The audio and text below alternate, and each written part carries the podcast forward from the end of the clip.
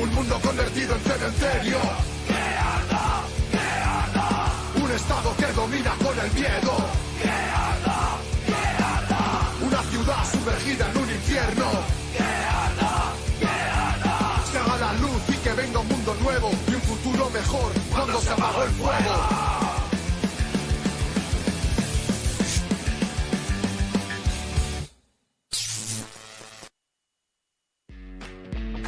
Vanguardia Obrera.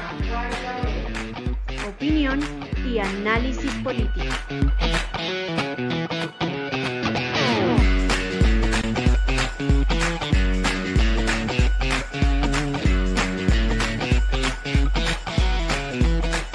Muy buenas noches para todos los que nos acompañan nuevamente en nuestra nueva edición de Vanguardia Obrera. En la revista Negación de la Negación número 1, que lleva por título La línea militar de la revolución proletaria en Colombia, en una de sus partes se expresa lo siguiente. La guerra de clases, la violencia revolucionaria no es solamente un monstruo de matanza entre los hombres, sino también como lo sentenció Engels en el Anti-Düring, es, comillas, la comadrona de toda vieja sociedad que anda grávida de otra nueva de que es el instrumento con el cual el movimiento social se impone y rompe formas políticas enrijecidas y, y muertas. Pero además continúa Engels, toda revolución victoriosa ha tenido como consecuencia un gran salto moral y espiritual. Así lo confirman todas las revoluciones sociales. Hoy, excepto algunos curas, nadie pone en discusión el enorme progreso que significó la Revolución Francesa, la revolución que puso en manos de la burguesía el dominio de la sociedad actual.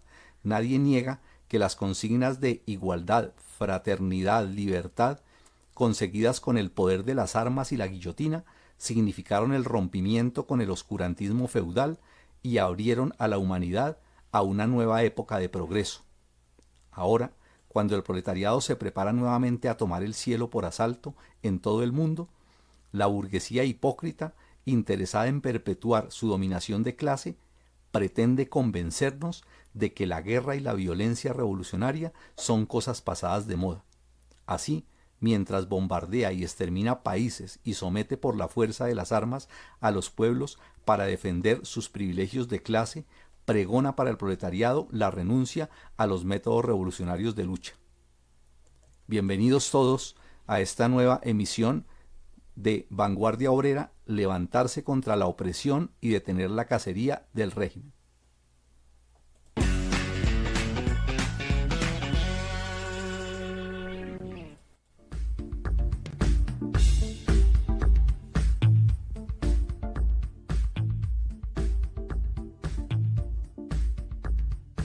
Para los opresores es un delito que los oprimidos se manifiesten. Cuando sienten la ira organizada, acusan con sus garras al pueblo de vándalos y enemigos.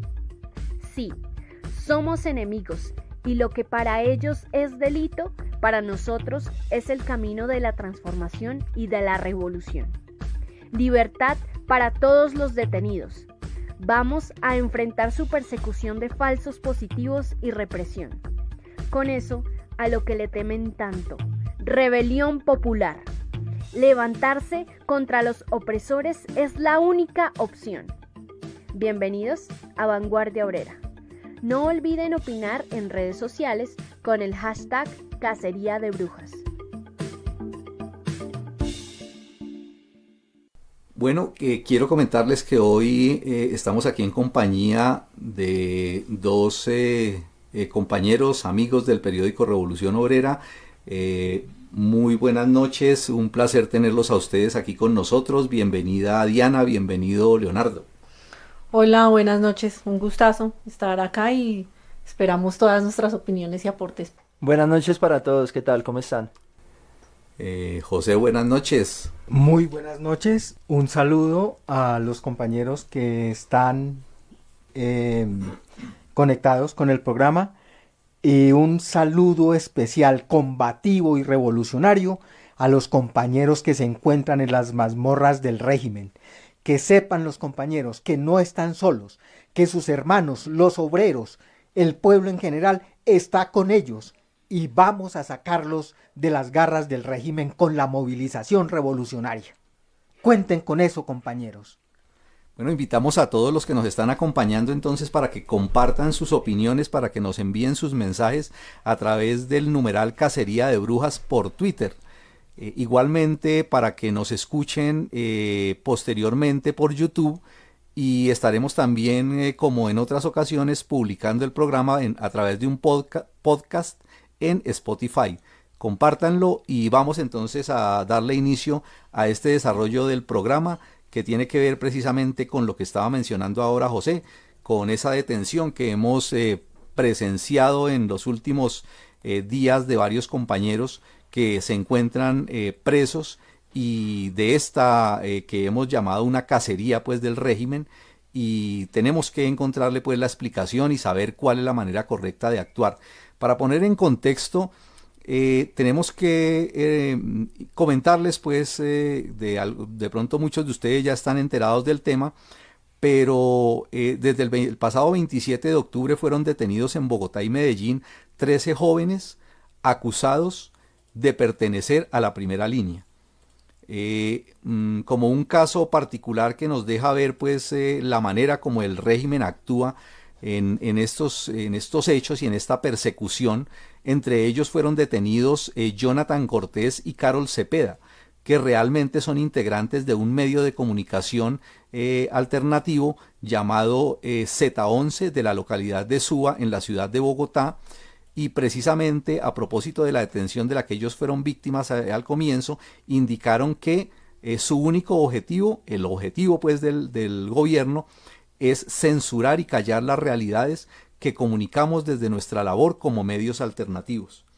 Ha sido una detención completamente arbitraria y además de eso pues eh, con objetivos y con unos intereses muy específicos eh, del gobierno eh, y que tienen que ver precisamente con esa intención de ellos de judicializar, de estigmatizar y de perseguir y de mandar un mensaje pues contra la gente que, es, que se propone luchar. Eh, concretamente a ellos, a estos detenidos, a estos compañeros detenidos les imputaron cinco cargos eh, y además de eso, eh, el cargo pues desde el punto de vista político más significativo y que es de, un interés especial que hay que analizar y es el de ser parte de la primera línea. los cargos por los cuales se les, se les acusa tienen que ver con concierto para delinquir, terrorismo, homicidio en grado de tentativa, daño en bien ajeno y perturbación del servicio de transporte público. Cargos que los están relacionando con hechos eh, ocurridos el primero del 28 de mayo, unos actos violentos en el centro comercial de Los Héroes, un, sitio muy estratégico donde se hacen permanente, permanentemente actividades de protesta en, eh, en una parte muy estratégica de la ciudad de Bogotá. El 13 de julio unos enfrentamientos que se desarrollaron en la carrera 30 con calle 17 Sur el 20 de julio en la localidad de Suba, donde se presentaron unas lesiones a unos integrantes del ESMAD y hubo una quema de un bus del SITP, y el 9 de agosto en Suba también enfrentamientos donde resultó un agente del ESMAD con quemaduras en la espalda. El martes 9 de noviembre fueron imputados eh, y los afectados con esta medida son los siguientes muchachos: Karen Zulay Villa, Luis Alberto Simbaqueva, Steven Guevara, Santiago Márquez, Luis Diar Felipe Camacho, Jonathan Ramírez, Laura Sofía Bermúdez, Daniel Fernando Ruiz, Adriana Bermeo y Johan, Sebastián Popayán. fue realmente eh, una acción rápida de las autoridades eh, ordenada por el gobierno nacional y que hace parte de esa campaña pues de persecución contra los luchadores del paro nacional. Y inmediatamente los detuvieron, les imputaron cargos, fueron judicializados, fueron llevados a, a juicio y la juez encargada pues de, de, este trámite, dentro de las varias cosas pues que les, que les imputó y que les mencionó, les dijo que ellos eh, pretendían apagar fuego con fuego y que lo que hicieron deslegitimaba la protesta social.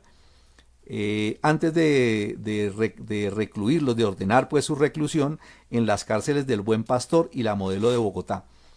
Eh, pero llama la atención, además de eso, que es lo que tenemos que entrar a analizar, es que habla pues de, de, la deslegitimación de la protesta social. Entonces es uno de los temas que vamos a desarrollar en este programa sobre ese concepto de protesta social legítima, eh, pero que además de eso, eh, si se mira la contraparte, entonces nos encontramos con, unas, con unos hechos mucho más lamentables, mucho más terribles y eso sí de verdad, eh, actuados con sevicia, donde sabemos pues de la cantidad de, heridos, de mutilados, eh, de asesinados por parte de las fuerzas de la policía y además de eso acompañados con eh, gente de civil que todas las cámaras pues y todos los celulares en las distintas manifestaciones registraron cómo fueron atacados jóvenes eh, por esos ya, los, los llamados tales camisas blancas, los llamados gente de bien, ¿no? que durante el paro pues se dedicaron también a perseguir a, a, asesinar pues, a, varios de los muchachos y que realmente las cifras pues nos van a, permitir ver cómo es ese asunto pues de la acción de la acción asesina eh, represiva y criminal y cómo los niveles pues y cuando vamos a poner eso en la balanza vamos a darnos cuenta pues realmente eh, de dónde es que viene la violencia y de dónde es que vienen esas acciones asesinas y criminales y cómo mientras a estos jóvenes eh, rápidamente los detienen, los eh, acusan, los judicializan y los mandan a la cárcel, pues del otro lado lo único que podemos conocer hasta el momento es un proceso de, de, de contra un eh, militar por un asesinato en la ciudad de Ibagué el primero de mayo, donde un joven, el joven Santiago Murillo, un joven de, de 19 años, cayó asesinado víctima de las balas de la Policía Nacional. Eh, pero hasta el momento nada con él. Se supone que tiene un juicio para ahora, para, para, el mes de noviembre, pero es el único caso que está en proceso. De resto, absolutamente nada, a, que, a pesar de que frente a eso sí hay pruebas contundentes de esos hechos que se están presentando. Entonces vamos a, desarrollar esos temas. Eh, saludamos pues a los que nos están eh, enviando sus mensajes. Ya ahorita le vamos a dar paso a la lectura de algunos de ellos y miramos pues en el chat quienes nos están escribiendo algunos mensajes por este medio también. Quisiera darle la palabra a Leonardo, eh, que me está diciendo pues que quiere comentarnos algo precisamente sobre el tema de las cifras eh, que nos pueden ilustrar más sobre lo que estamos mirando. Gracias Ricardo. de nuevo buenas noches para todos. Numeral Cacería de Brujas, libertad a los presos por luchar. Primero que todo, hablar algo sobre estas eh, cifras de violencia estatal eh, que fue ejecutada principalmente por agentes de la Policía Nacional durante el, glorioso paro nacional que inició el 28 de abril eh, y decir pues que son escalofriantes, son aterradoras esas cifras que, que nos muestran diferentes organismos, diferentes ONGs de muertos, de desaparecidos, de mutilados, de compañeras abusadas sexualmente. Nunca se había visto un grado tal de salvajismo, de, brutalidad eh, por parte de la policía en contra del pueblo en un periodo tan corto. Esa es, fue una característica de, de, una de las características de este paro y es que condensó en, en, en unos días el terrorismo de Estado. Entre el 28 de abril y el 26 de junio de 2021, las ONG Temblores en asocio con Indepaz, que son unas pues, de, las, de las más serias y, rigurosas del país, documentaron 4.687 hechos de violencia policial, de los cuales 44 eh, de ellos fueron homicidios. 4.687 que reúnen toda una serie de, atropellos, de, de, distintas formas de opresión en que actuó el terrorismo de Estado contra el pueblo. Lo segundo que quiero decir es que desde el primer día del paro, desde el 28 de abril, eh, hubo, cuando hubo cuatro muertos en Cali, uno en Bogotá y otro en Ibagué, pues básicamente ya como que se sabía, ¿no? La respuesta que el Estado y en especial este régimen uribista de la mafia le iba a dar al paro. Una respuesta militar a los justos reclamos del pueblo, que salió a las calles desarmado. Eh, la orden, evidentemente, de las clases dominantes era clara, la orden de la burguesía, de los terratenientes, era clara, era desbloquear las vías por los medios que fueran necesarios. Eh, tenían que usarse la, la, violencia estatal, la fuerza, la bota eh, de la policía en la forma y el grado que se requiriera. Entonces, básicamente pasamos rapidísimamente, rápidamente de de, del supuesto diálogo, de los eh, de esta gente que por ejemplo en Bogotá van, van con sus chaquetas a, mediar y no sé qué, a la violencia directa y armada pues de, de del ESMAD y, de gente que salió armada a disparar contra la, humanidad de los manifestantes, ¿no? Entonces eh, la orden era desbloquear las vías al precio que fuera. Esa orden eh, fue seguida por un gran número de, agentes de la policía que cometieron un gran número de delitos. Eh, esos delitos pues voy a, voy a pasar a comentarlos o a, nombrar algunos, a mencionar algunas cifras que, están allí, en, que quedaron en evidencia. Y es lo tercero que, quiero decir pues en esta primera intervención y es dar un poco de detalle en cuanto a las cifras. Sin embargo, antes quiero hacer énfasis en dos cosas sobre eso de, las cifras. Por un lado, es muy importante documentar al detalle el número de muertos, de agresiones sexuales, de personas a las que se les sacaron los ojos, de desaparecidos, porque eso denota esa, la magnitud tan grande que, que tiene el terrorismo de Estado en Colombia en manos de la mafia uribista. Por eso decimos que este es un régimen especial, ¿no? Porque en este aspecto eh, se logró concentrar un nivel altísimo de represión contra el pueblo eh, y de impunidad sobre los agentes que cometieron esos abusos.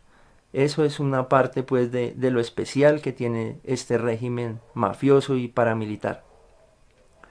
Pero de otro lado también tenemos que decir que así sea un solo desaparecido, un solo detenido con montajes judiciales, una sola mujer abusada, eh, por un lado eh, son motivos para desatar pues la, furia popular en contra del régimen, pero también es todo un entorno familiar de vecinos, de, amigos que se ven afectados por esa violencia estatal y por eso eh, con contundencia lo decimos, es justo rebelarse contra el régimen. Ahora, eh, las cifras, eh, otro aspecto es de las cifras, y es que son cambiantes entre una fuente y otra, entre un periodo reportado y otro, la labor que hicieron los defensores de distintas organizaciones defensoras de derechos humanos, de periodistas independientes, eh, por un lado fue magnífica, pero de otro fue muy ardua, ¿no? Nosotros sabemos que estas manifestaciones Muchas de las manifestaciones eh, empezaban en horas ya de la tarde, de la noche, eh, y se prolongaban hasta la madrugada incluso, ¿no? Entonces era todo un equipo de gente trabajando, estando pendientes de qué muchachos se llevaban, a dónde lo detenían, eh, qué agente del ESMAD disparaba en contra de la humanidad de, de, un manifestante, de los muertos, de los mutilados, ¿sí? Eh, gente que trabajaba 24 horas eh, y las manifestaciones, la lucha popular impuso pues esos, esos horarios de, trabajo, por decirlo así. Algunas de esas organizaciones eh, crearon una mesa de trabajo y lograron identificar al menos 379 desapariciones en el paro.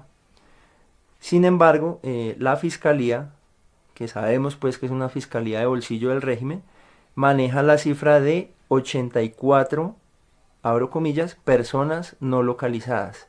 Así llama el régimen a los desaparecidos, personas no localizadas.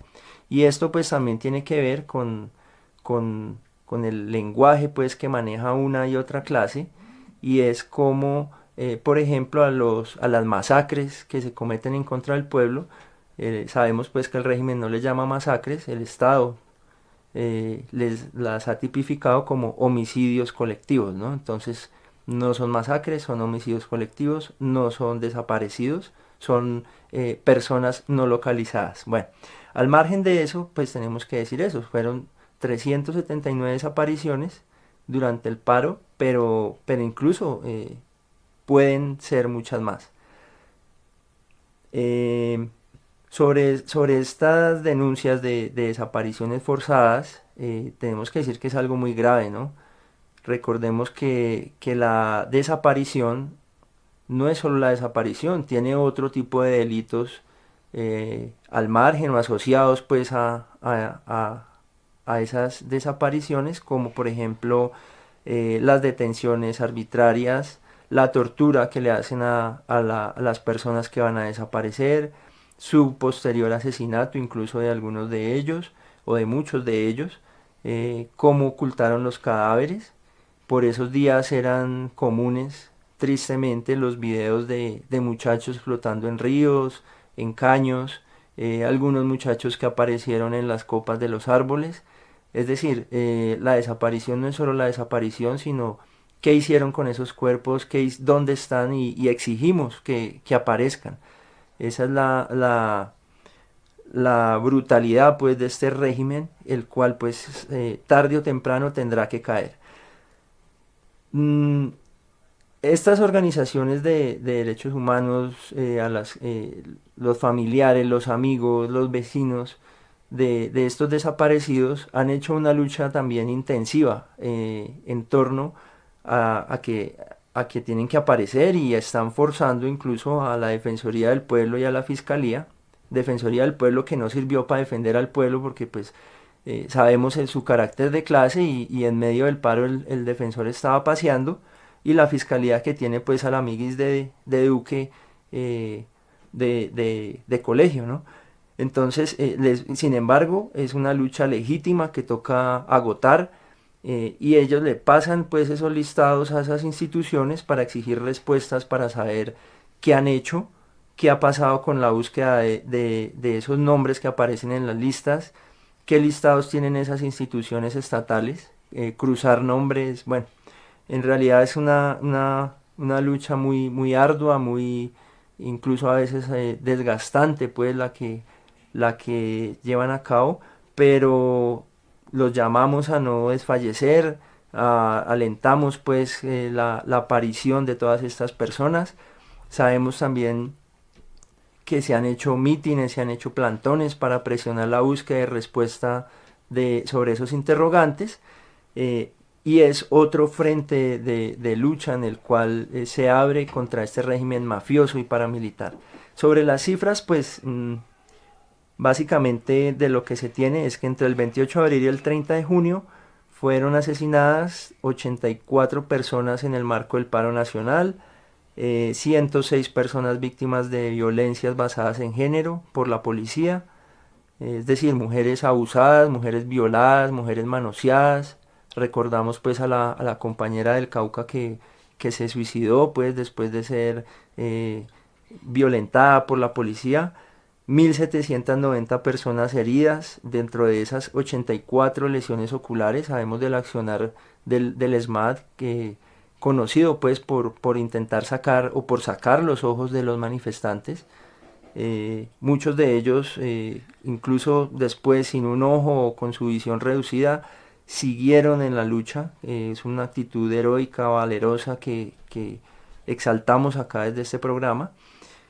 De esos 1790, 114 por armas de fuego, eh, por armas tanto oficiales como por armas, eh, sabemos pues que los policías tienen su, otra arma ahí no, no registrada, como de paramilitares en, como, como Andrés Escobar, ¿no? El, este paramilitar eh, urbano de Ciudad Balín o Ciudad Jardín de Cali que, salió a disparar 298 personas defensoras de derechos humanos agredidos, 75, mm, bueno, ya lo de los desaparecidos sabemos que es una, lucha ahí con las instituciones del Estado, porque ellos dicen que fueron 75, pero en otros conteos hay 379. En ese periodo del paro hubo 3.274 personas detenidas, eh, los cuales fueron llevadas arbitrariamente sin sin un, muchos de ellos pues sin, sin el debido proceso que llaman, eh, torturados pues en las, en las tanquetas o en los carros de la policía donde los trasladaban y 1540 denuncias por abuso de poder, autoridad y agresiones y violencia policial. Básicamente esas son como algunas de las cifras más serias que se encontraron o que logré pues encontrar en, mientras se recopilaba la, la información, ¿no? Eh, sí, muy cierto, muy cierto, Leonardo, y realmente esas cifras son, son elocuentes de la magnitud eh, y por sí mismas, incluso sabiendo de antemano que son cifras que son amañadas, porque realmente son mucho mayores, pero sí son elocuentes de eso. Eh, tenemos por aquí algunos mensajes que quiero leerles eh, de María Luisa, que nos escribe abajo, régimen paramilitar abusivo, asesino, raponero y criminal, no a la persecución de nuestros jóvenes valerosos manifestantes por los justos derechos del pueblo. Eh, por aquí en el, en el Twitter, en el numeral Cacería de Brujas, Marquiño Donacimento nos escribió levantarse contra los opresores es la única opción. Estemos pendientes de sus opiniones en redes sociales. Nos lo envía con dos imágenes, una frase de Policarpa Salabarrieta, eh, pueblo miserable yo os compadezco, algún día tendréis más dignidad. Y recordando también a Jaime Garzón por allá en el 93 cuando escribió, será posible que antes de que nos maten a todos seamos capaces de reaccionar. Muchas gracias Marquiños. Eh, por aquí también tenemos eh, otra de Ada Lovelace que nos escribe abajo la, abajo la numeral cacería de brujas contra los jóvenes luchadores y contra el pueblo colombiano, libertad para los compañeros detenidos y unidad para la lucha contra el terrorismo de Estado. Comunero 1871, numeral cacería de brujas, la que el régimen está haciendo en medio de su desespero porque el pueblo lo va a tumbar y en el chat de aquí de la transmisión que estamos haciendo, entonces saludamos a José Jaramillo que nos escribe de acuerdo, hay que hacer algo importante como mítines, volantes, etcétera, permanente mientras estén esta cacería. Eh, Flora Tristán, la rebelión de los oprimidos se justifica. Juan Velázquez, viva la clase popular y abajo las élites. Eh, creo que son los que tengo ahí. Ahorita le echo otra revisada y entonces seguiremos comentando. Y quiero eh, dejarlos aquí con la voz de nuestra compañera que nos, ya, nos tiene ya algunas opiniones al respecto. Entonces, Diana, por favor. buenas noches nuevamente. Quería, con respecto a, a, lo que nos decía Leonardo, em, de las cifras que en particular son escandalosas, y que, y que lograron en poco tiempo eh, concentrar unas cifras arduas de lo que tiene que ver con el terrorismo de Estado em, y en donde incluso justifican que las cifras son en particular por el levantamiento y por el paro eh, que se dio eh, a partir del 28 de abril, que incluso ya venía em, ya se venía manifestando el levantamiento desde, desde ya del año pasado y, si, y antes. Em, no, es, no es normal, o sea, es como si fuera normal que en el paro se hubiera intensificado las cifras, pero es general. Em, las desapariciones, eh, la persecución a los dirigentes sindicales, a los dirigentes sociales, barriales, a los indígenas, eh, el desplazamiento forzado, no es, no tiene que ver en particular con, con el paro. El paro es la consecuencia de tanta atrocidad y de tanto terrorismo de Estado. Mm, sí, efectivamente, eh, las cifras subieron en el paro. Efectivamente, sí, sí se nota, pero incluso em, las mismas instituciones del Estado muestran cómo han habido, em, eh, cómo las cifras siguen aumentando año tras año. Y precisamente por eso es el levantamiento. Eh, quería contarles, mm, según acá, algunas, algunas mm, eh, cifras que recopilé. Eh, según la ONU, en el primer semestre del 2021, en Colombia, aumentó el desplazamiento en un 193% con respecto a este mismo primer semestre en el 2020. Esas cifras, pues de acuerdo al análisis, em, al análisis que hace la ONU, tienen que ver con, con esta situación de violencia, la inseguridad y los efectos del cambio climático, todos producidos por, por el capitalismo. En particular, está concentrado em, eh, estos en Ituango, Putumayo, Cauca, Caquetá, Amazonas. Según la, según la Oficina de las Naciones Unidas para la Coordinación de los Asuntos Humanitarios, OCHA, en el 2021, eh, las cifras más altas de desplazamiento, estas fueron las cifras más altas en desplazamiento, precisamente por los levantamientos que, que hubo. Eh, llegando en septiembre del, del, del 2021 a, más de 60 mil desplazados con respecto al, al, a todo el 2020, en donde pues las cifras eh, más o menos estaban entre 27 mil. Mm, y a nivel general, en el mundo, eh, desplazamiento de 51 millones que han sido dentro de los propios países, pues según la ONU. Eh, ahora bien, en Colombia, según Indepaz, en el 2021 las cifras de asesinatos de líderes eh, llegan eh, a 90, ¿sí? Estas cifras son, pues, definitivamente las recogidas por instituciones de, del Estado y las cuales no reflejan la, la realidad. si ustedes se fijan, e incluso este reciente paro destacó grandiosos dirigentes y también eh, el, Estado dio de baja a varios de ellos, los cuales incluso no están en estas cifras. Em, eh, y en el estudio también muestra que desde que se firmó el, eh, los acuerdos de paz, las cifras han aumentado en, en 1206 después de, las después de la firma de acuerdo de paz. Y además, eh, las masacres han dejado eh, pues, muertes considerables. También em, en los 65 eventos masivos que registran en Colombia las instituciones del Estado, en los primeros tres meses del 2021 dejaron aproximadamente, aproximadamente 15 mil desplazados.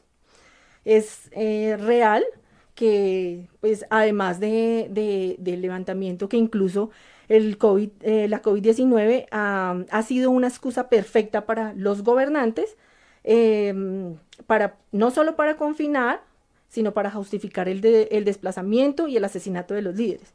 Esto no es una casualidad del aumento de las cifras, pues mm, del, después del, a partir del paro nacional y del, levantamiento, eh, este que logró mostrar la inconformidad, pero sobre todo, además de mostrar la inconformidad y, además, y además de, de, destacar eh, líderes, eh, logró demostrar y medir las fuerzas del pueblo colombiano en combate al Estado. Eh, evidentemente, pues la política de Estado mm, debe, debe, concentrarse en, infundir terror y no permitir pues que la inconformidad del pueblo eh, se canalice en una verdadera lucha revolucionaria. Y pues ya saben que eso va a, llevar a que se destruya y a que haya un verdadero, un cambio, un cambio de un Estado realmente. Eh, un Estado que satisfaga todas las necesidades del pueblo y logre pues em, encontrar por fin una salida. Entonces no hay tal eh, de, que le echen la culpa a los levantamientos, a, los que salieron a protestar, ¿sí? Aunque porque incluso el COVID-19 fue lo que eh, agudizó ese tipo de contradicciones y, el, y realmente el Estado se vio amenazado, los gobernantes se vieron amenazados y se dieron cuenta que ya no la gente no estaba peleando por solo simplemente cambiar un Estado, perdón, por cambiar un gobierno, sino porque realmente la gente está físicamente mamada de tanto abuso, de tanto aprovecho, de tanto, de tanto aprovechamiento de, de los dirigentes, de los del gobierno. Sí, es, es, eh, es cierto, eh, Diana, y y lo que, lo que tú planteas ahí tiene un, aspecto importante que quiero yo destacar. Y es que eh, pareciera como que esa acción criminal asesina de las fuerzas del régimen y de esas otras fuerzas entre comillas oscuras, porque todos sabemos qué tipo de fuerzas son esas que se llaman fuerzas oscuras, eh, pareciera como que fueran una acción especial de lo del paro. Y es la primera idea que hay que, que hay que dejar clara. Eso no es una acción especial y particular de lo que sucedió ahorita por el paro. las cifras lo, ponen eh, completamente en evidencia, que es un comportamiento natural, normal, propio del régimen y en general del Estado. Es decir, es, es una forma realmente en que el Estado enfrenta a sus opositores no es un asunto pues de mala leche de unos funcionarios o de una parte pues corrompida de las fuerzas militares o eso, no, es una acción permanente y normal que se puede mirar no solamente en, las cifras que presentaban ustedes eh, de, del paro y las cifras a nivel eh, nacional y durante el año, sino que es un comportamiento general que se puede ver en otras épocas.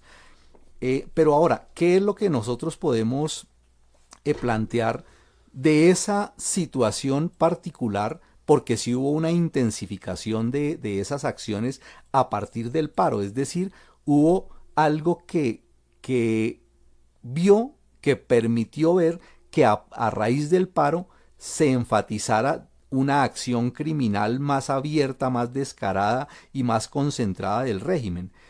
Eh, lo, que se, lo que se ha llamado pues como una cacería de brujas, que se puede considerar efectivamente como una campaña especial del gobierno, de turno de este régimen eh, para perseguir, golpear, estigmatizar rápidamente y según ellos de manera contundente a una parte de esos luchadores.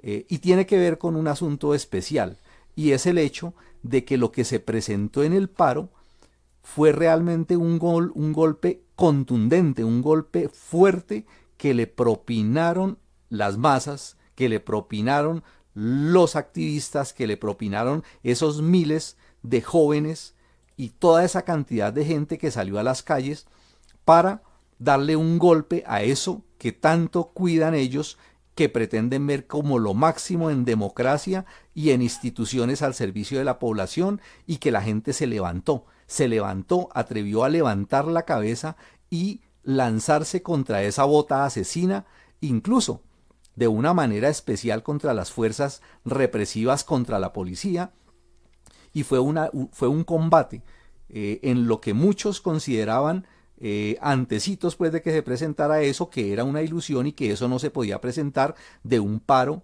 de esa magnitud, un paro nacional, incluso en muchas partes del país, prolongado y por reivindicaciones que iban más allá de meras pues reformas y eso, sino que era un enfrentamiento político contra el Estado.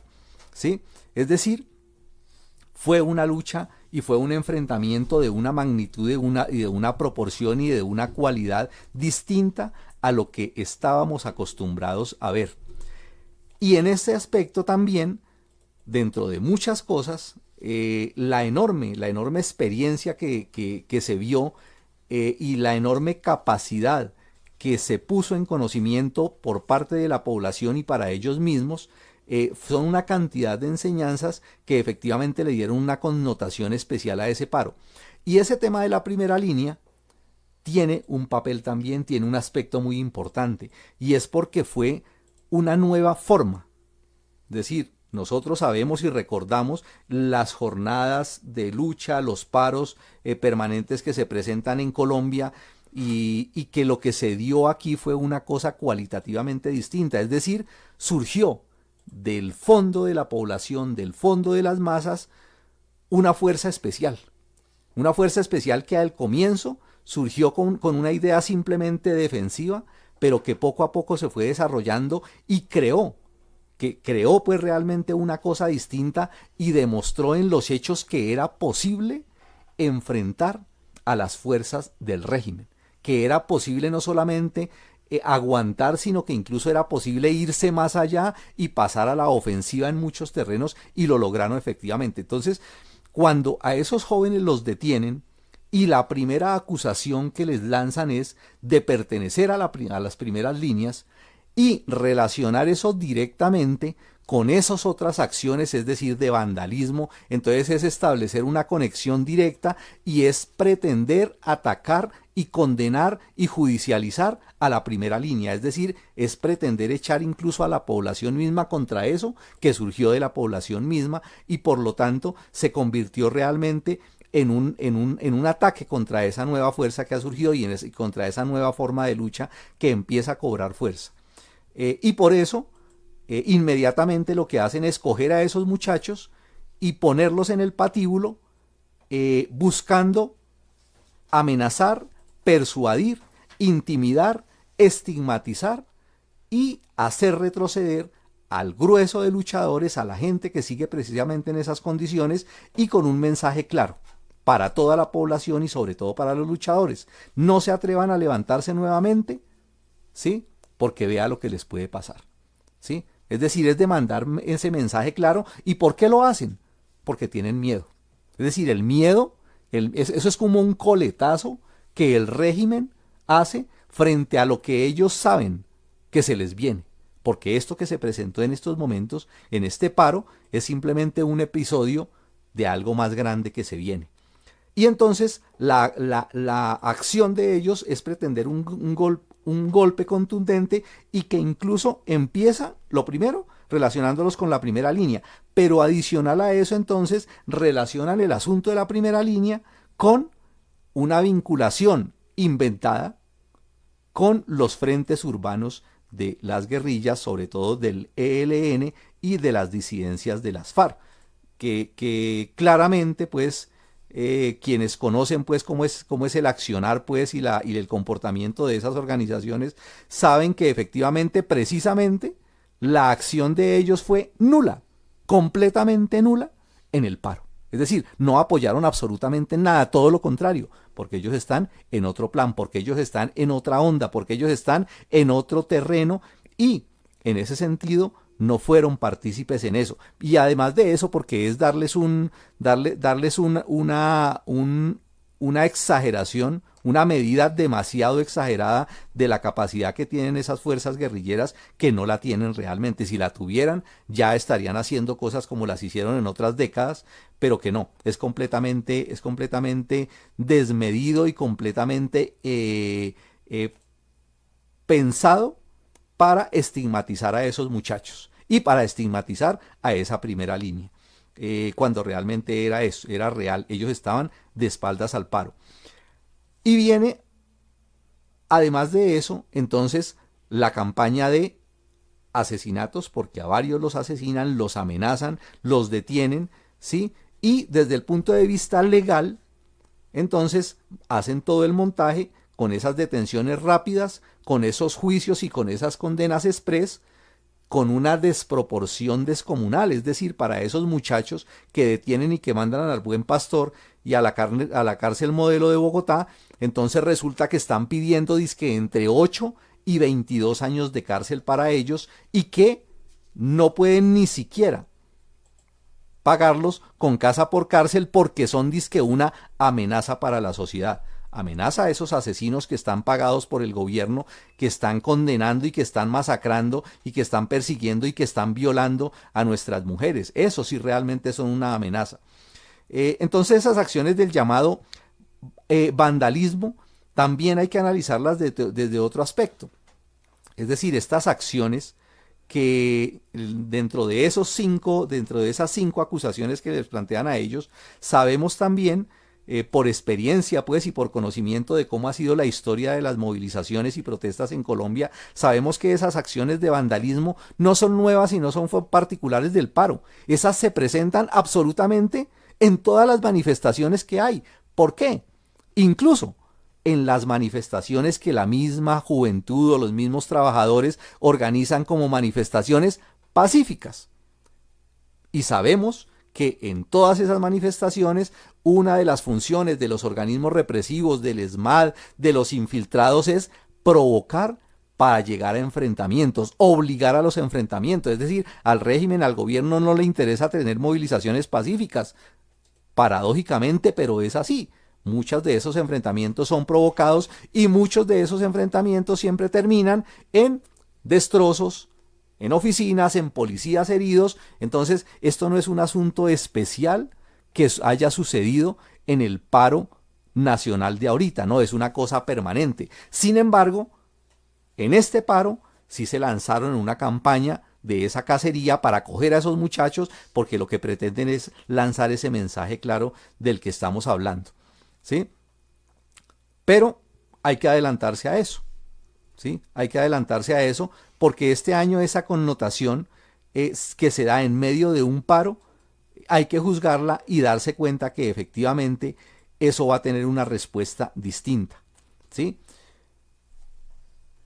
Y en ese sentido viene la otra, la otra estigmatización, que es una cosa ya traída de los cabellos y acostumbrada y que los luchadores saben que eso siempre se presenta, y es el tal cuento ese de la legitimidad de la protesta.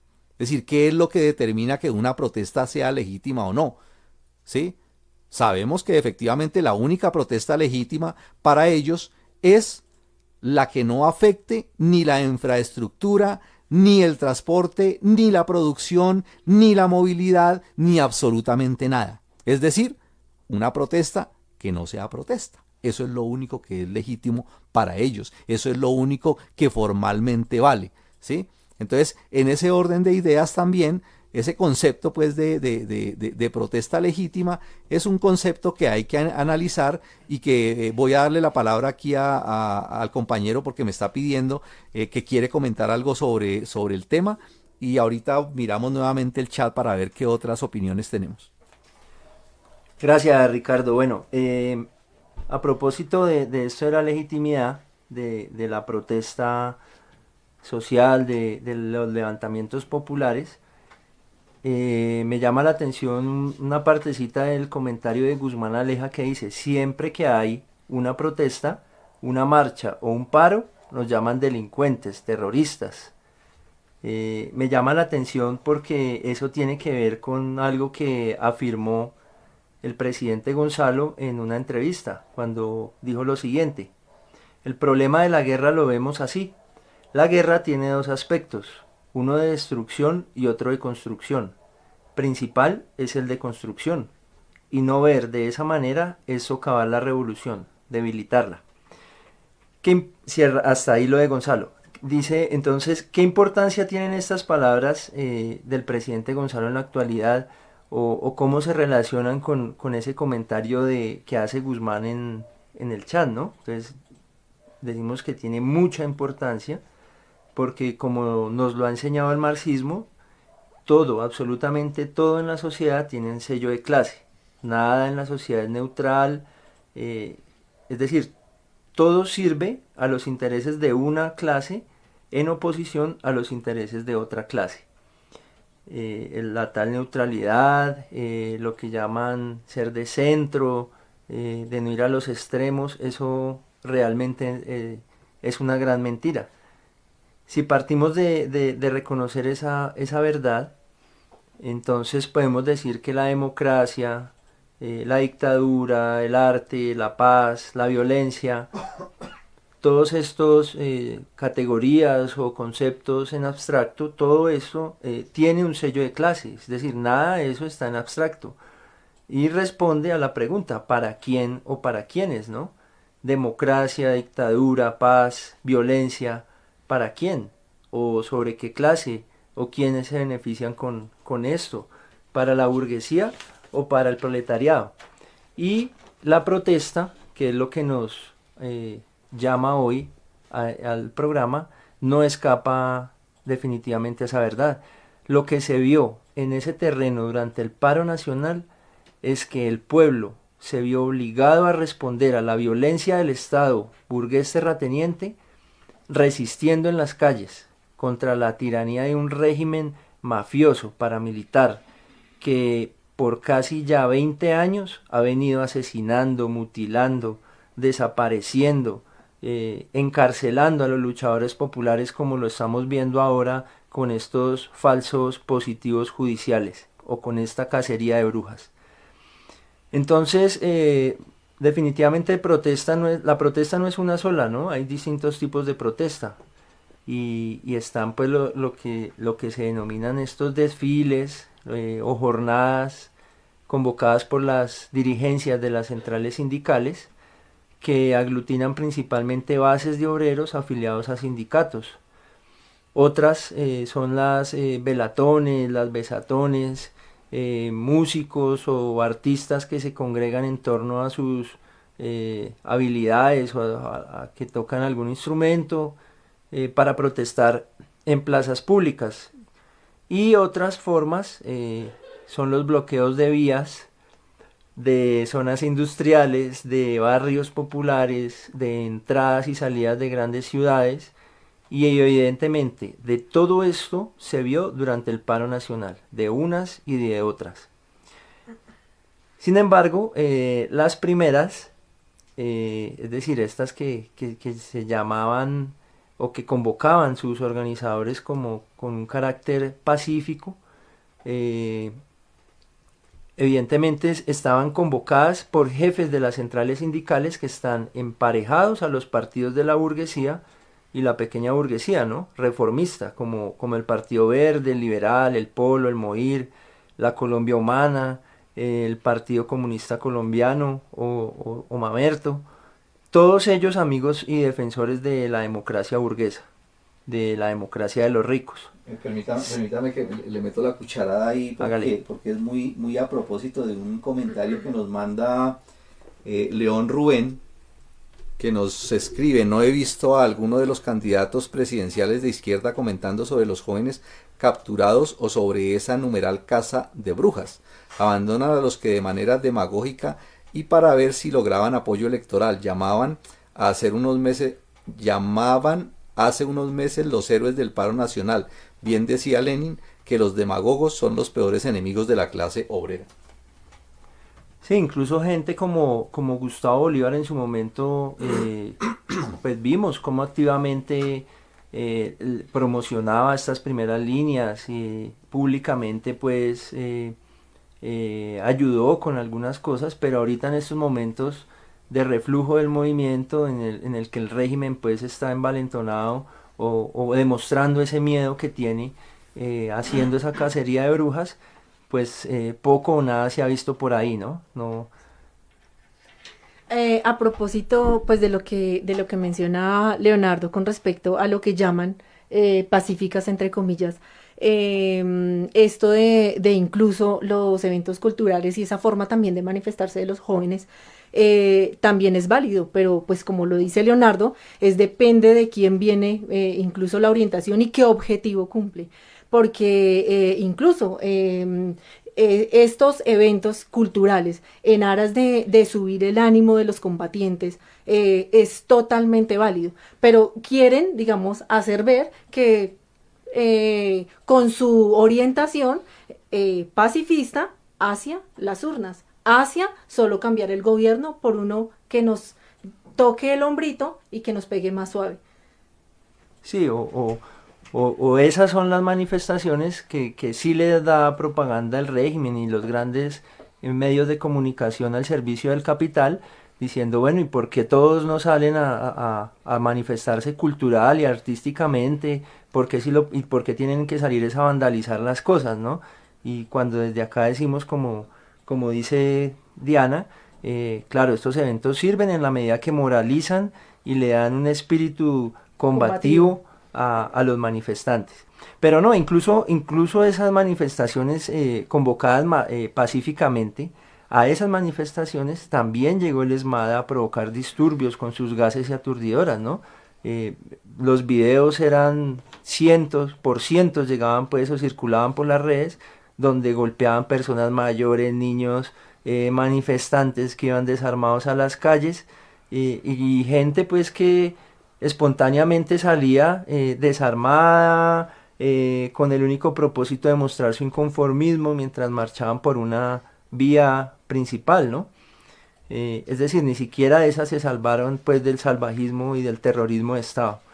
Las otras, eh, las otras manifestaciones que no iban a la defensiva o a esperar la gaseada eh, fueron esas, ¿no? Las de las masas, principalmente los jóvenes eh, desempleados que elevaron ese nivel de la protesta y aparte pues de prepararse con cascos, con escudos, con formaciones básicas, que es lo que son las primeras líneas, también iban con esa actitud de confrontar al ESMAD que, que se sabía pues que tarde o temprano iban a aparecer para ejecutar esa violencia contra las masas desarmadas.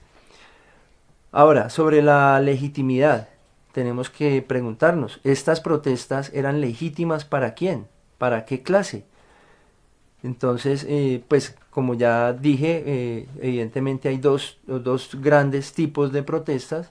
es las primeras que llamaban al pacifismo, a poner la, la, otra mejilla desde las direcciones de las centrales sindicales, desde las direcciones de los partidos reformistas, eh, a no responder a los ataques del régimen, eh, son legítimas, son lícitas para la burguesía, ¿no? para su podrida democracia. Eh, estas no afectan el orden establecido, no afectan la libre producción y circulación de las mercancías, las ganancias de, la burguesía no se ven afectadas considerablemente.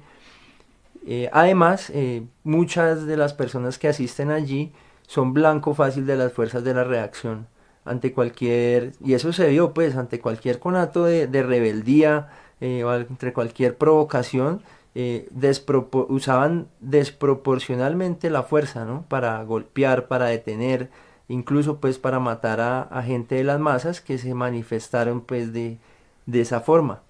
Esas protestas pacíficas eh, o que van pues con, que llevan a los manifestantes desarmados de espíritu también, tanto materialmente pero también desarmados de espíritu eh, de lucha, eh, son legítimas para los enemigos del pueblo.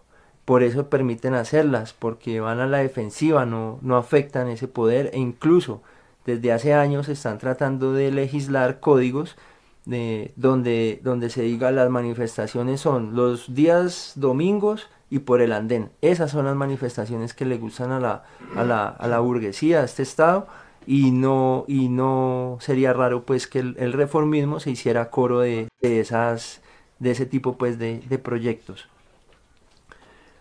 Las otras formas de protesta que, son legítimas para las masas trabajadoras porque son, son la respuesta a esa violencia organizada que es el Estado sobre, contra las clases oprimidas y explotadas, eh, son legítimas esas, esas protestas eh, para los jóvenes desempleados, para los estudiantes, para los artistas que ya están mamados pues de poner la mejilla, de que llegue el ESMAD a reprimir sin ningún tipo de oposición. Eh, son ilegítimas, no solo para el Estado burgués terrateniente, que ve en ellas un avance en el grado de organización para la lucha del pueblo, sino que también son ilegítimas para los jefes reformistas. Pues, eh, sabemos pues que ellos ven en esa rebeldía, en esos escudos, en esos cascos, en esas barricadas, eh, que su táctica pacifista, su, su, arrodillamiento a las clases dominantes, son, son, ven el fin pues de, esa táctica que busca perpetuar ese, este podrido Estado llamando a la próxima farsa electoral que, sabemos eh, tiene los días contados. Por eso, eh, para los comunistas eh, revolucionarios, son legítimas las formas de lucha que, que estén encaminadas a usar la violencia revolucionaria como respuesta a la violencia reaccionaria del Estado, que estén guiadas por una política revolucionaria. Eh, que más adelante sabemos que eso tiene que avanzar y tener un desarrollo, tener un, otro grado pues de, de, uso pues entre las, entre las masas y, que tienen que pasar de ser una respuesta a, la violencia estatal a, ser una avanzada del pueblo, ¿no? En contra de las clases enemigas que lo oprimen y lo explotan.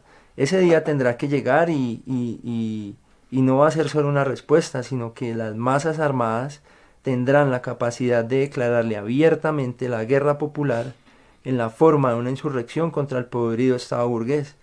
Eh, para ello, pues sabemos que tenemos que construir las condiciones materiales e ideológicas que, que hoy se materializan en construir el partido político del proletariado, y pues que es a lo que también estamos invitando de diferentes formas a, los que nos están escuchando el día de hoy y a que se sumen pues a esa eh, campaña de organización que, se emprendió desde este portal digital. Sí, muy cierto, muy cierto Leonardo, para el, para el pueblo es legítimo lo que tenga que hacer y lo que sea necesario para cumplir sus objetivos y derrotar a sus enemigos. Eso es lo que determina pues la legitimidad en la lucha. Eh, de la misma manera que para los reaccionarios, para el Estado es legítimo eh, todo lo que tiene que hacer para impedírselo. ¿no? Estamos en una guerra de clases. Dice Flora eh, que los ataques en el paro fueron fue principalmente instalaciones que representan el poder, como lo son los bancos RCN, y de lo que representa los robos del Estado, como los puestos del peaje y las cámaras de seguridad. Ya leyeron por aquí el de Guzmán Aleja, muy, muy, muy, muy bueno volverla a ver por aquí. Eh, nos acompaña permanentemente, eso está muy bien. Por aquí Pica Pedrero Roca nos dice, aprenderle a la lucha del movimiento obrero internacional. Las insurrecciones obreras francesas en 1830 fueron reprimidas. Los obreros insurrectos de 1848 fueron todavía más reprimidos. La insurrección de la Comuna de París en 1871 fue ahogada en sangre, pero enseñó el camino que años después llevó al triunfo de la Revolución Proletaria en Rusia y en China. Eh, Flora los domingos por el andén y en silencio. Rafa, los jóvenes de primera línea, su ejemplo es ejemplo de resistencia. Y sí, la revolución eh, no es una opción, la revolución es una obligación efectivamente. Y bueno, eh, tenemos que saber entonces, en medio de todo, de toda esta situación y de lo que, de lo que se nos presenta con esta realidad, los comunistas qué es lo que proponemos pues frente a eso, que, debemos ser eh, como muy, muy claros pues en, en decir, bueno, listo, los que no hablan, los que se hacen los locos, no les interesa esto, pero claro, los que heredamos eso y tenemos un compromiso claro y somos parte de eso, eh, somos eh, nada menos y nada más que los comunistas revolucionarios y efectivamente se proponen cosas e incluso eh, la Unión Obrera Comunista ha diseñado y ha propuesto algo concreto y material que es un programa inmediato que sobre eso una compañera que nos solicitó precisamente en uno de los chats anteriores que le diéramos alguna explicación al respecto, eh, porque realmente es un programa que de alguna manera se ha lanzado al aire,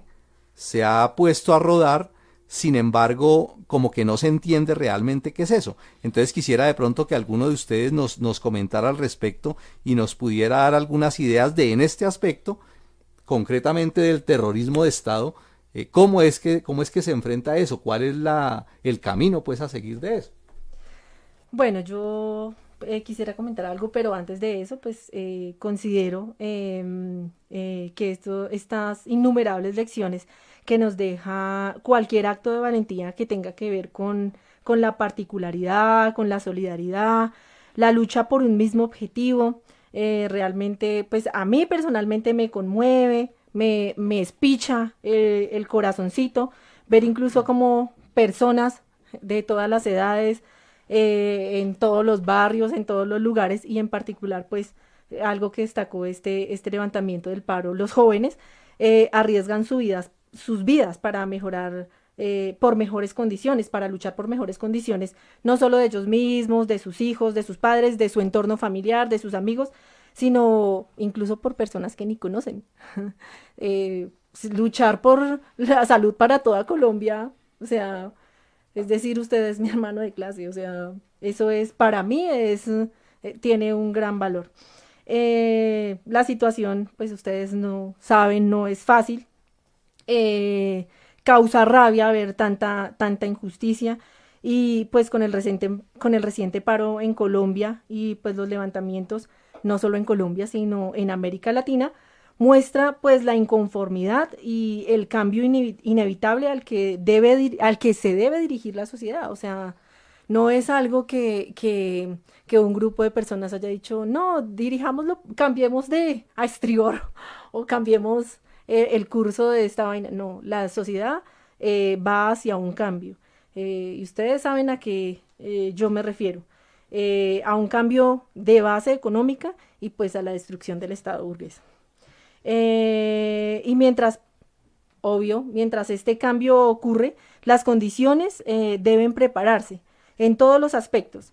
Eh, la lucha por un objetivo definido de construir una dirección, y me refiero a, una dirección al partido, a un verdadero partido que dirija para llevar al fin el triunfo de la revolución y el objetivo final de cambiar radicalmente la sociedad.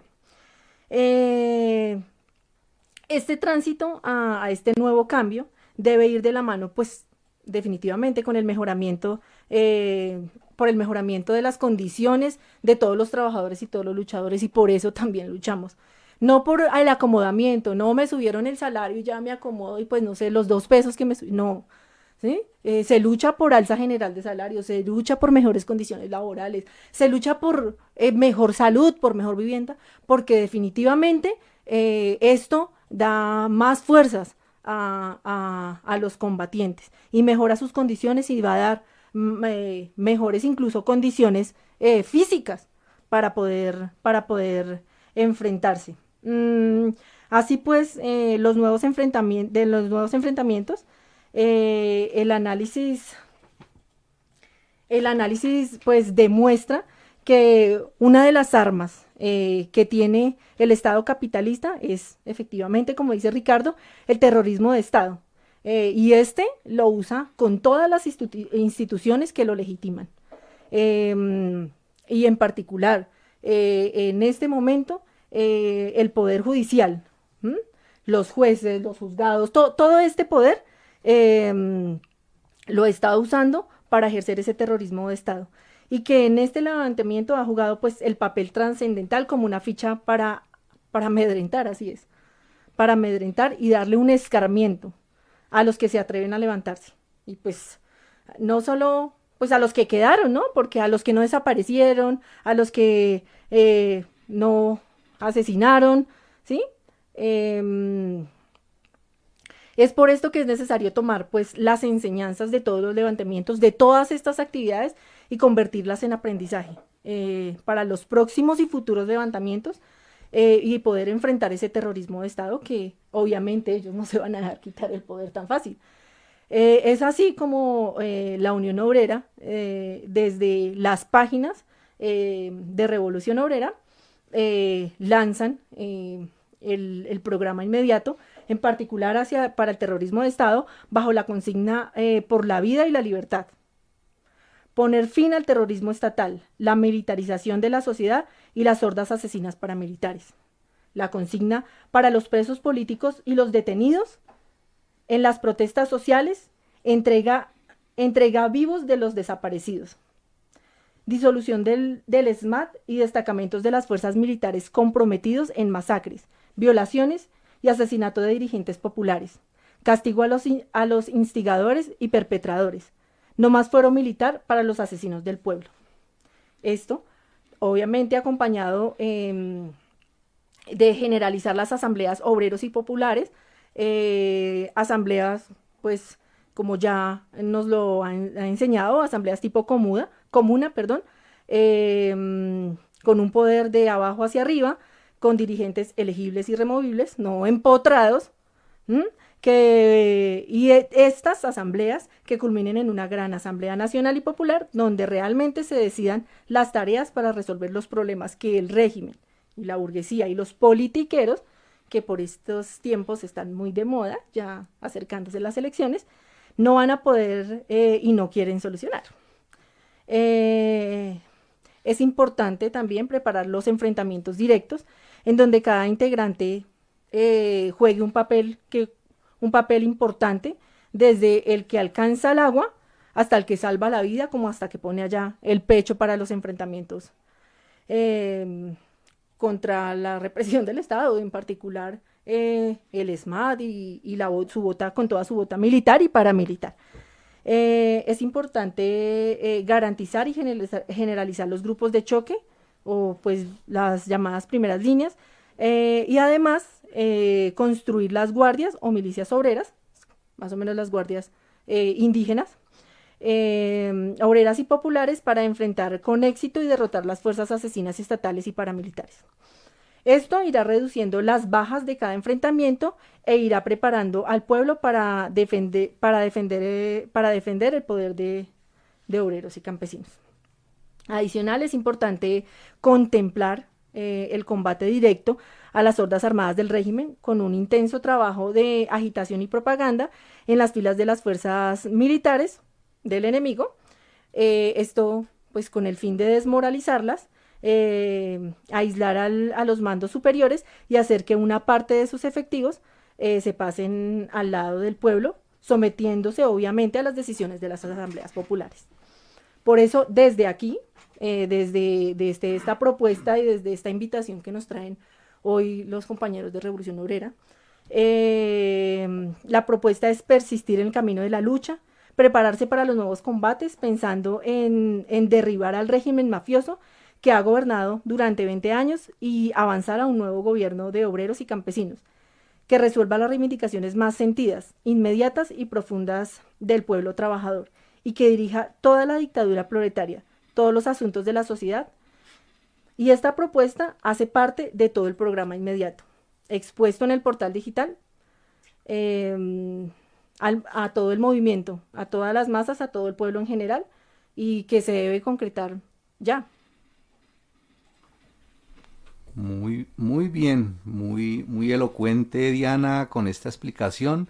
Y creemos que, es eh, parte de la tarea, esa tarea pedagógica que hay que hacer con ese programa inmediato porque sí hemos recibido pues varios comentarios que nos piden eh, más explicación, que nos piden desarrollarlo más, explicarlo bien, porque realmente pues sí tiene algunas, algunas dificultades y alguna complejidad eh, que es importante ir desarrollando poco a poco. Eh, saludamos muy especialmente a Plinio Fontela, que nos, eh, nos saluda desde Uruguayana, Brasil, que por allá es del, de, de, este municipio situado en la parte sur de, de, nuestro vecino Brasil, en el estado de Río Grande. un fraternal internacionalista y proletario saludo para él y nos alegra mucho que nos esté escuchando. Eh, después de, mirar todo, eh, todo, este análisis que hemos visto, eh, lo primero que uno, que uno tiene que preguntarse es si realmente el régimen logra sus propósitos, logra esa pretensión de intimidar, de amedrentar, de bajar la guardia y de agachar, de que, de que los luchadores agachen la cabeza realmente es poco probable y se sabe pues de antemano que eso no lo, no lo van a lograr. No lo hicieron con los asesinatos, no lo hicieron con los mutilados, no lo van a hacer tampoco con los detenidos. Es decir, los detenidos siguen efectivamente eh, como gente luchadora y que donde les toque van a seguir luchando y la juventud que está en las calles eh, se alza nuevamente, se levanta nuevamente y todo lo contrario esas acciones del gobierno, esas acciones de este régimen militar, eh, paramilitar, asesino y criminal, eh, lo que hace realmente es que todo eso se, convierta en combustible para alzarse con más fuerza. ¿Y por qué?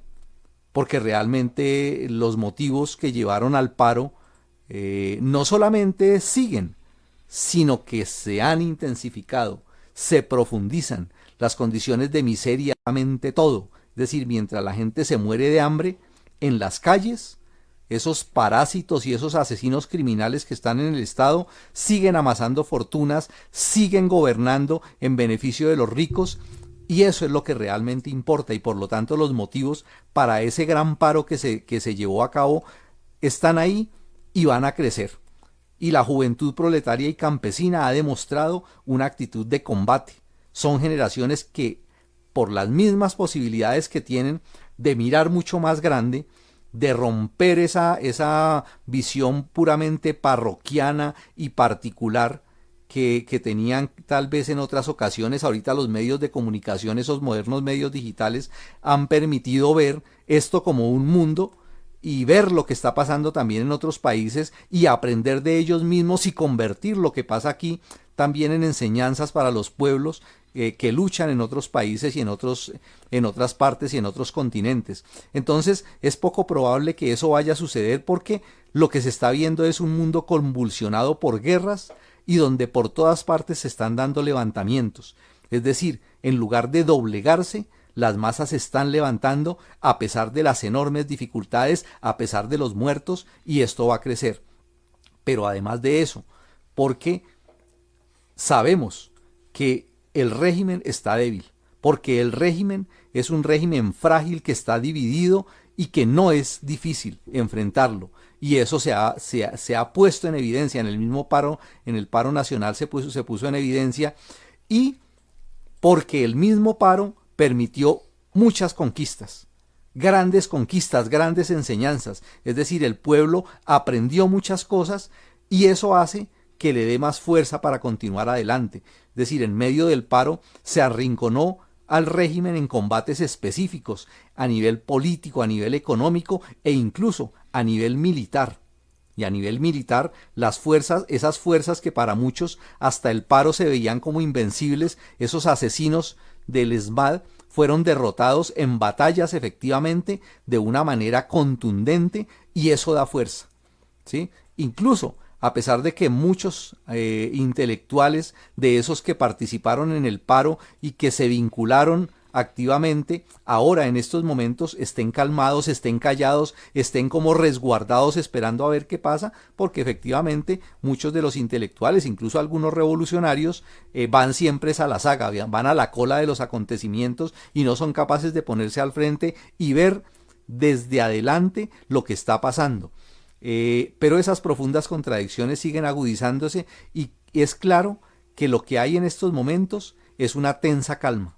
En cualquier momento y por el menor suceso, por el menos esperado, se puede reventar nuevamente y con mucha más fuerza un nuevo paro, un gran levantamiento. Y si no queremos que nos coja desprevenidos a los revolucionarios, que nos explote en la cara un nuevo levantamiento, hay que organizarse, hay que preparar las fuerzas para que ese elemento consciente pueda influir más en esas preparaciones, tanto en las preparaciones como en el mismo paro. Y en lo concreto, con estos compañeros que están, que están siendo detenidos y perseguidos, hay que empujar la solidaridad con los luchadores. Hay que poner a los detenidos por el paro en el contexto de lo que son realmente ellos no son delincuentes, ellos son prisioneros políticos. Ellos no son terroristas, son hijos del pueblo que han osado levantarse contra el opresor y el explotador y deben ser defendidos por el pueblo. Hay que luchar por su libertad, que es la defensa de ellos y de todos los que luchan contra este asqueroso sistema. Y a ellos particularmente hay que animarlos, hay que llenarlos de mensajes, de fuerza, hay que convencerlos de que continúe adelante, a que, no se, a que no dejen de luchar y si hoy están detenidos, que actúen como activistas revolucionarios en esas mazmorras, que estudien y se preparen como buenos dirigentes de su pueblo. Ese es el mensaje que hay que darle a esos luchadores y ese es el papel que nosotros tenemos que cumplir en este desarrollo de esa lucha. Creo que eso es lo más importante, ese es el mensaje que debemos, que debemos tener y llamar a esa juventud a que continúe adelante, a que persista en la lucha y a que nos preparemos para esos grandes levantamientos que están por venir. Eh, quiero eh, darles, ya estamos en, en, las 8 y 22, quiero darle un minutico a cada uno. Eh, creo que José quiere hablar, quiere darnos unas palabritas, que hoy ha estado muy, muy agazapado por allá eh, escuchando y démosle aquí unos minuticos para que nos comente algo. No, no tenía mucho que decir. Eh, me parecieron excelentes y brillantes las intervenciones de los compañeros.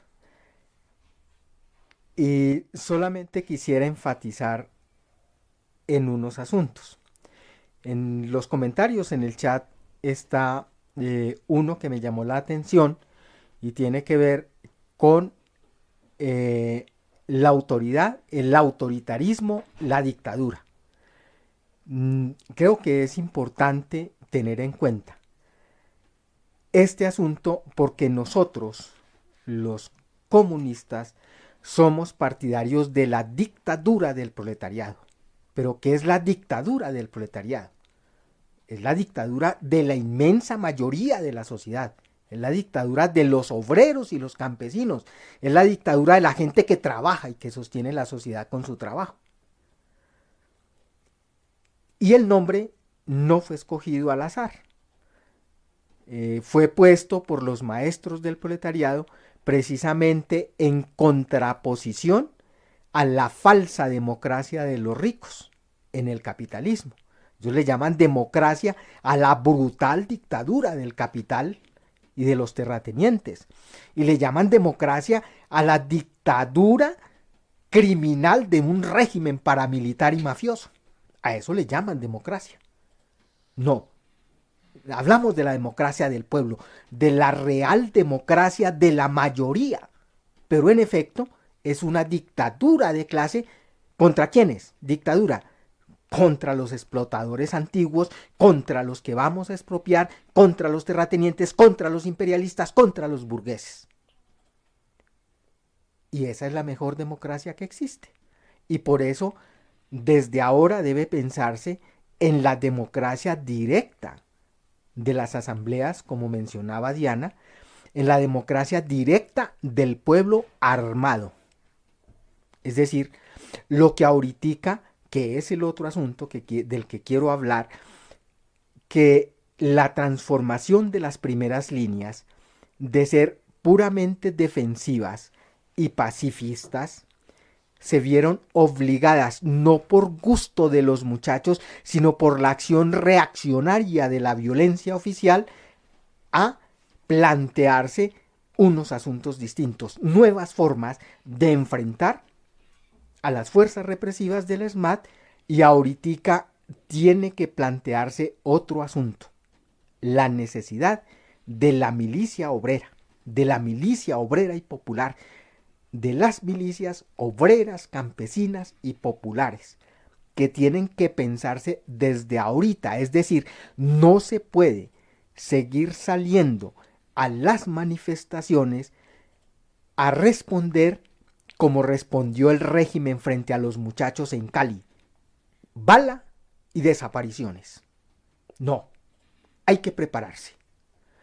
Es la experiencia que dejó todo este periodo también. Hay que prepararse entonces para no solamente defenderse, sino para pasar a la ofensiva.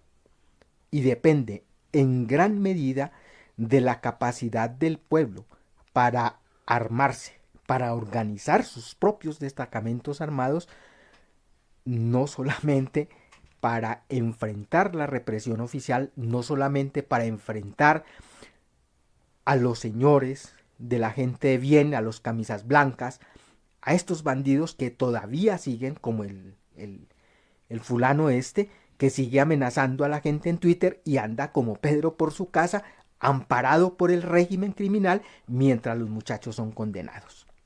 Y no hay que asustarse por eso. Como decía un compañero, toda la historia del movimiento obrero ha sido nos toca levantarnos, incluso sin miedo a levantarnos con las armas. Y no se trata de un problema de unos poquitos.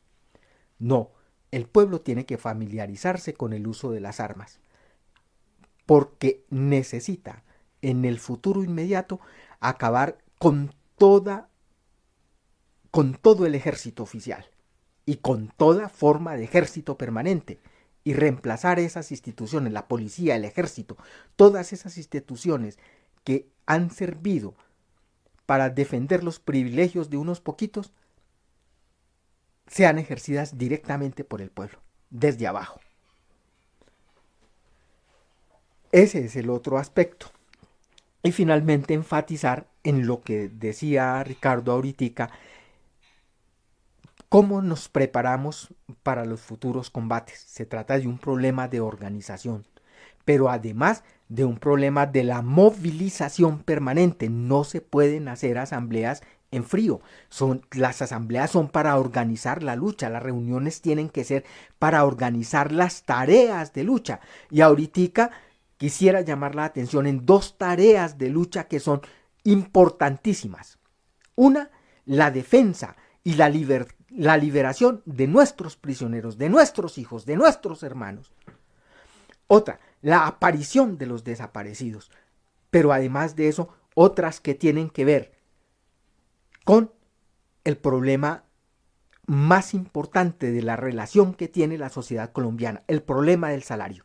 Ya ahorita, en estos días, se van a sentar los babosos de las centrales sindicales a hacer el papelón de cada año frente a los empresarios y frente al gobierno para engañar a la base obrera. Hay que oponerse, hay que denunciar esa, esa farsa de negociación del salario mínimo y hay que movilizarse juntando esas tareas. Y hay otras, por consiguiente, que tienen ese mismo carácter. Se avecina el 5 y 6 de diciembre, aniversario de la masacre de los obreros bananeros en 1928. Es decir, los obreros en Colombia ya hemos pagado con sangre por reclamar incluso asuntos tan elementales como los siete puntos del pliego de los obreros bananeros en el 28 y la burguesía esta, esta misma, le respondió ametrallando a los compañeros en Ciénaga Santa Marta. Es una experiencia que nos tiene que servir para los combates de ahorita, para la lucha de ahorita. Y por tanto no va desligado de esto, como no va desligado de la solidaridad con nuestros hermanos obreros y campesinos que se levantan en otras partes, como en la India, por ejemplo, donde va, avanza adelante una guerra popular. Y que justamente para este 24 de noviembre los compañeros están llamando a hacer una jornada mundial de apoyo a los compañeros, a los obreros y campesinos en la India que están construyendo el nuevo Estado y están destruyendo el viejo estado de los explotadores. Eso tenía yo que decir, agradecerles a los compañeros, qué pena si me extendí. Muy buenas noches a todos y muchas gracias. Perfecto, muchas gracias José. Eh, Diana, sus últimas palabras en un minutico. No, eh, agradecer pues por la invitación primero, eh, sobre todo la solidaridad a, a los compañeros detenidos, presos políticos. Mm, eh, y pues, eh, ya nada, feliz noche. Perfecto, muchas gracias. Compañero Leonardo. Compañero, muchas gracias por la invitación. Eh, feliz pues de compartir con, con ustedes acá estos, estas, estos minutos, pues, brindar la solidaridad, el apoyo y toda la combatividad que tiene el pueblo para con los presos políticos que esperamos algunos de ellos nos estén escuchando desde el sitio donde estén. Perfecto, bueno, eh, a todos ustedes muchas gracias por habernos acompañado. Les eh, presento excusas a aquellos que nos escribieron algunos mensajes que no alcancé a leerlos, pero muy bueno que nos hayan llenado ese, ese chat. Eh, los invitamos a que sigan escribiendo en el numeral Cacería de Brujas por Twitter que compartan la publicación de este programa eh, desde YouTube y prontamente estaremos subiendo el podcast en Spotify. Eh, igualmente para que lo compartan, se lo den a, conocer a todos sus compañeros, le hagamos una, una gran difusión y sigamos con esta tarea porque levantarse contra la opresión y detener la cacería del régimen es una tarea muy importante en estos momentos y prepararse por los grandes levantamientos que vienen. Buenas noches y los esperamos en el próximo programa.